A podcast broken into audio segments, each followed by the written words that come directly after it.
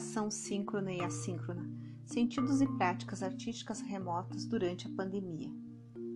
As escolas nos mostram novos caminhos, e esses estão mudando para modelos mais centrados em aprender ativamente com problemas reais, desafios relevantes, jogos, atividades e leituras, valores fundamentais, combinando tempos individuais e tempos coletivos, projetos pessoais de vida e de aprendizagem e projetos em grupo.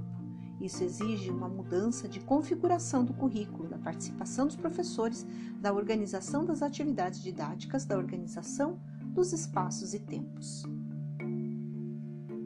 Essa ideia não é minha, é do professor e pesquisador da USP, José Manuel Moran, que me apontou uma perspectiva teórica que irá me auxiliar nessa jornada de descrever brevemente as experiências que estou tendo com práticas artísticas ditas remotas, o que para mim é algo inédito e que também poderá coincidir com questionamentos, é, anseios, além de conquistas de outros professores como eu. Meu nome é Melissa, sou formada em artes visuais e sou professora da disciplina de arte no ensino médio. Atuo na educação básica da rede estadual de ensino do Paraná. Atualmente, passamos por um momento muito delicado que põe em xeque nossa atuação e rotina profissional, nossa saúde e a nossa vida. Estou falando, obviamente, dessa crise de saúde pelo qual o mundo está passando. Diante desse quadro, como todos sabem, muitas atividades estão paradas. Foram interditados espaços públicos e privados que podem causar aglomerações ou reunir diariamente um grande número de pessoas. Esse é o caso da escola. Como ação emergencial, já no mês de março, sob a supervisão da Secretaria de Estado da Educação, as instituições de ensino iniciaram aulas mediadas por aplicativos, plataformas, computadores, smartphones, para que os estudantes não ficassem sem o espaço da escola, mesmo esse sendo totalmente virtual. Esse modelo de ensino, aparentemente colocado de forma equivocada, é, chama a atenção para uma questão. Esse modelo de ensino é chamado de EAD, ou de ensino remoto, mas se considerarmos as características de cada um deles, percebemos que o que temos à disposição é um mosaico de recursos e práticas. Primeiramente, estão centrados no que podemos chamar de plataforma adaptativa, por assegurar ainda algumas das suas características. Nessa plataforma estão as turmas para as quais os professores lecionam. Ali também são postadas atividades e avaliações aos alunos. Também ficam depositadas as devolutivas dos estudantes. Tanto professores quanto os alunos da rede pública não conheciam as facilidades nem as dificuldades desse modo de ensinar e aprender. Devido à necessidade, o modelo ofertado pela rede estadual vem oferecendo uma série de recursos e disposições para viabilizar o ensino básico, e nele está concentrada parte de problemas e possibilidades de acesso e interação, informações e tutoriais, entre outros.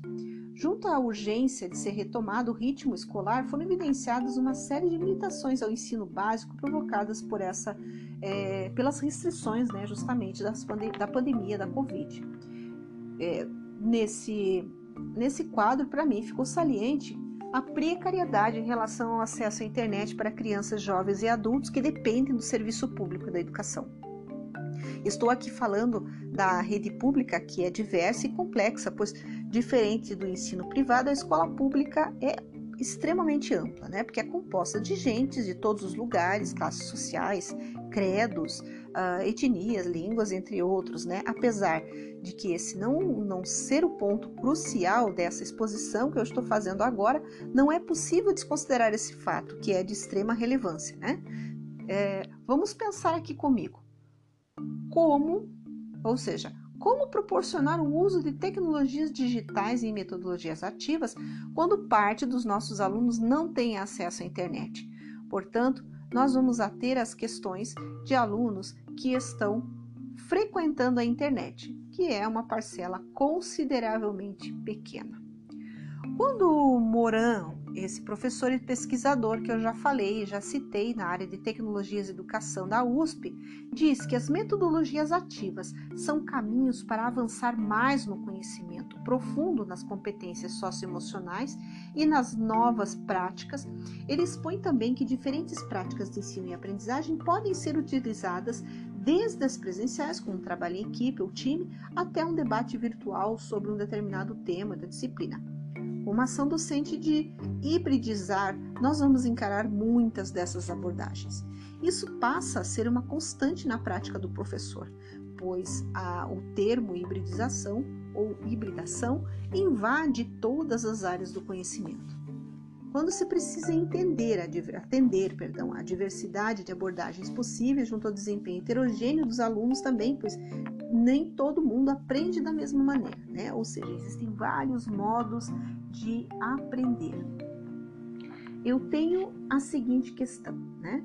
É, isso primeiro passa por uma constante revisão da prática do, do, professor, pois quando se precisa atender a diversidade de abordagens possíveis junto ao desempenho dos alunos, né, atender a esses jovens, devemos levar em conta diferentes maneiras de aprender, como nós estamos falando. Quais são elas, né?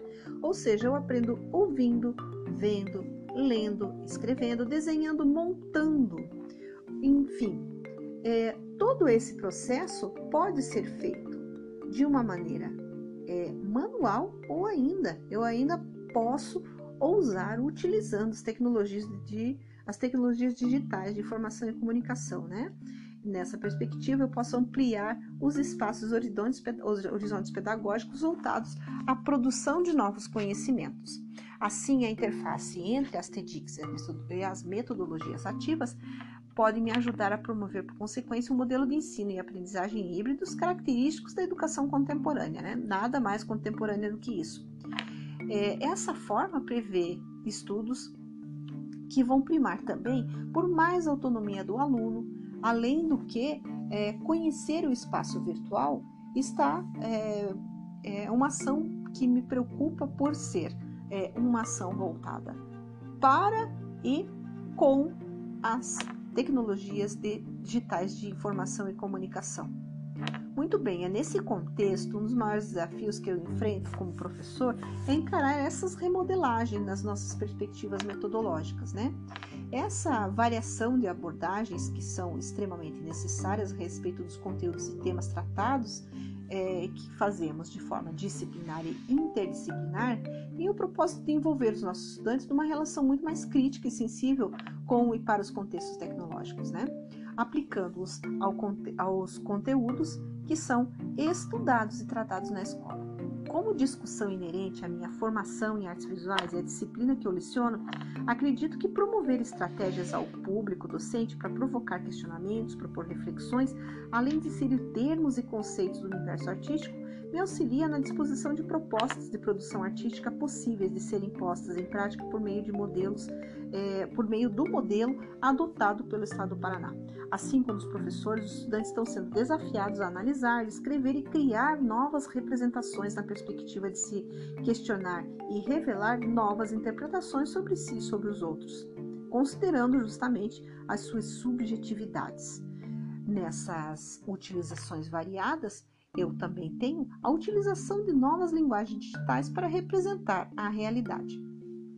O que na prática artística é é praticamente a finalidade. As atividades que foram elaboradas até então propõem experiências artísticas que podem se tornar enriquecedoras, né? ou seja, incentivar os jovens a navegar na web por meio de links, aplicativos, a fim de que possam interagir com propriedade nas aulas online a partir de ferramentas ou recursos digitais interativos e colaborativos, é pensar que podemos contribuir para uma aprendizagem significativa em arte, principalmente quando se pretende utilizar as metodologias ativas com atenção voltada ao estudante e que contribuem para a sua autonomia e aprendizagem. Muito bem, tudo isso é um desafio. A perspectiva teórica, portanto, de Michael Moore, falando sobre a distância transacional, é, me auxiliou a conduzir teoricamente as reflexões feitas até aqui e também organizar uma série de questões a respeito do diálogo, da interação entre aluno e professor, separado por distância geográfica, mas que podem estar unidos por um recurso tecnológico digital informação e comunicação. Encerro, portanto, esse nosso bate-papo, deixando as outras, é, outras questões ainda para o próximo podcast. Fica aí com a palavra de Michael Moore, quando ele diz que um diálogo é intencional, construtivo e valorizado por cada parte. Cada parte num diálogo é um ouvinte respeitoso e ativo. Cada um elabora e adiciona algo à contribuição de outra parte ou partes. Pode haver interações negativas ou interações neutras. O termo diálogo é reservado para interações positivas. O diálogo em uma relação educacional é direcionado para o aperfeiçoamento da compreensão por parte do estudante. Muito bem, a partir da ideia da teoria da interação à distância, ou ainda, ou ainda chamada de distância transacional de Moore, é, me traz é, o conceito de diálogo que me auxiliou e me auxilia até aqui a compreender os alunos enquanto sujeitos possuidores de diversas formas de interagir no campo virtual, em situação de aprendizagem. Esse é o grande diferencial. Esse, esse autor entende que o termo distância não está ligado a uma questão geográfica, mas um conceito de âmbito pedagógico. Muito bem, na próximo, no próximo podcast nós vamos falar sobre é, esse contexto que acabamos de dizer, associando essas questões aos conceitos de comunicação síncrona e assíncrona. Muito bem, ficamos por aqui e até o nosso próximo podcast falando de arte, tecnologias, tecnologias digitais e metodologias ativas. Um abraço e até mais.